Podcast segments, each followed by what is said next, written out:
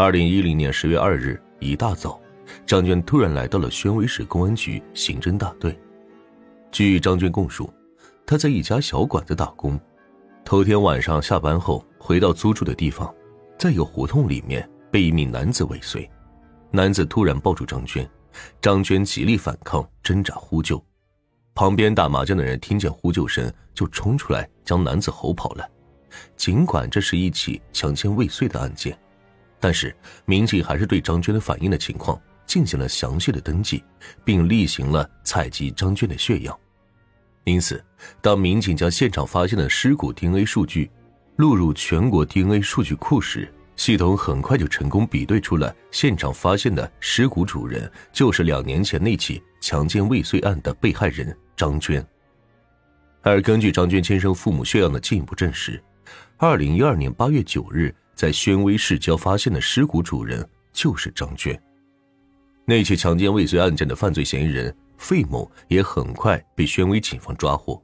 到案后，他如实供述了自己的犯罪事实。最终，费某被宣威市人民法院判处有期徒刑一年零六个月。费某出狱的时间跟张娟怀孕的时间相差不到一个月，基本上是吻合的。民警分析。会不会是当初那起强奸未遂案件的犯罪费某出狱之后，蓄意对张娟进行打击报复，从而制造了这起杀人强奸案呢？通过调查，警方了解到张娟没有什么社会矛盾，唯一的矛盾就是2010年被费某强奸未遂。据了解，当时费某有一份正当的工作，被判刑以后，他失去了工作。难道是先前强奸未遂的费某在出狱后？记恨纠缠张娟，从而导致张娟怀孕，然后费某再对其进行报复杀人。民警在调查中发现，案发现场距离费某家的距离非常近。从作案条件上来看，费某的嫌疑在逐渐上升。宣威警方决定立即拘传费某，可是当民警来到费某家时，却扑了个空。邻居以及亲朋好友都不知道他的下落。费某与本案。究竟有没有关系？他会不会是杀害张娟的凶手？那么，如今费某又在哪里呢？一连串的问题困扰着办案民警：会不会是费某作案以后畏罪潜逃，以躲避公安机关的侦查呢？综合种种情况来看，警方认为费某既有作案动机，又具备作案条件，具有重大的作案嫌疑，因此，警方必须尽快找到犯罪嫌疑人费某。二零一二年八月十二日，专案组民警终于在云南个旧市找到了费某。然而，调查的情况却有些出乎所有人的预料。警方经过多方调查后证实，费某出狱后没多久便悄悄前往云南个旧打工。工友能够证实，费某在案发时间段一直在个旧打工，没有作案时间。经过细致的工作，宣威警方最终排除了费某的作案嫌疑。这就意味着案件侦查再次回到了原点。那么，杀害张娟的真正凶手又会是谁呢？侦查员来到张娟生前打工的饭店进行调查，并从张娟生前的同事王红这里了解到了一些她的情况。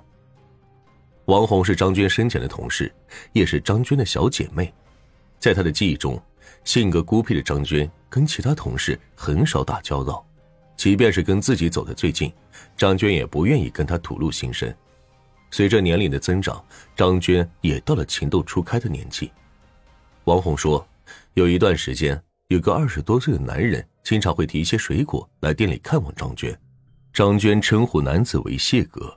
另外，还有个年纪稍微大点的男人，也偶尔提着水果来看望张娟。虽然两个男人跟张娟关系很不一般。因为张娟对自己的事情一直三缄其口，因此王红对于小姐妹张娟的恋情知之甚少。不过，王红通过观察发现，几乎都是在同一时间段，两名男子经常来店里看望张娟。其中年龄稍微大一点的应该是张娟的情人，而年纪稍小那个应该是张娟的男朋友。那么，会不会是张娟脚踏两只船，同时跟两个男人保持着不正当的关系呢？那么，张娟会不会是因为三角恋情而为他招来杀身之祸呢？如果两个男人是犯罪嫌疑人，那么究竟是哪一个？还是两个人都参与了作案？一段时间以来，办案民警为张娟生命里出现过的那两名男子感到十分困惑。这两个人是谁？他们在张娟的感情世界里究竟扮演了什么样的角色？张娟腹中的女婴究竟是谁的？民警继续围绕张娟生前的活动轨迹展开调查，而调查的结果却令专案组民警有些失望。据王红介绍，张娟没上几天班就辞职了，也没和他联系，他也不知道张娟去了哪里。张娟辞职离开店的时间为二零一二年三月，而张娟死亡的时间为二零一二年七月。并且死亡时腹中已经有一个七个月大的女婴，也就是说，张娟辞职时已经怀有三个月的身孕，并且张娟离职后就搬出了原来的宿舍。那么，张娟在宣威市应该另有住所。民警围绕宣威城区的出租屋进行了详细的走访调查，很快，民警有了重大发现。房东说，他的房子在三个月前租给了一个三十多岁的男子。男子交了半年的房租，男子搬进来两三天左右，就带回来一个怀孕的女人一起居住。因为租客没有提供相关的身份证明，所以房东并不清楚租房的男子究竟是谁。不过，房东经过辨认，很快就认出之前在自家房子里居住的孕妇就是张娟。据房东回应，大概七月中旬左右，有一天晚上五点多，张娟突然喊肚子疼。从那天晚上之后。他就没有再看到过张娟了。这位房东告诉民警，他原本以为住在家里的孕妇已经到了分娩的时候，而生完孩子后往往都有一个坐月子的习惯，因此对于张娟的离开，他也没有感觉到异常。那么，张娟在离开出租房以后，又究竟去了哪里？最终又为何会命丧山谷呢？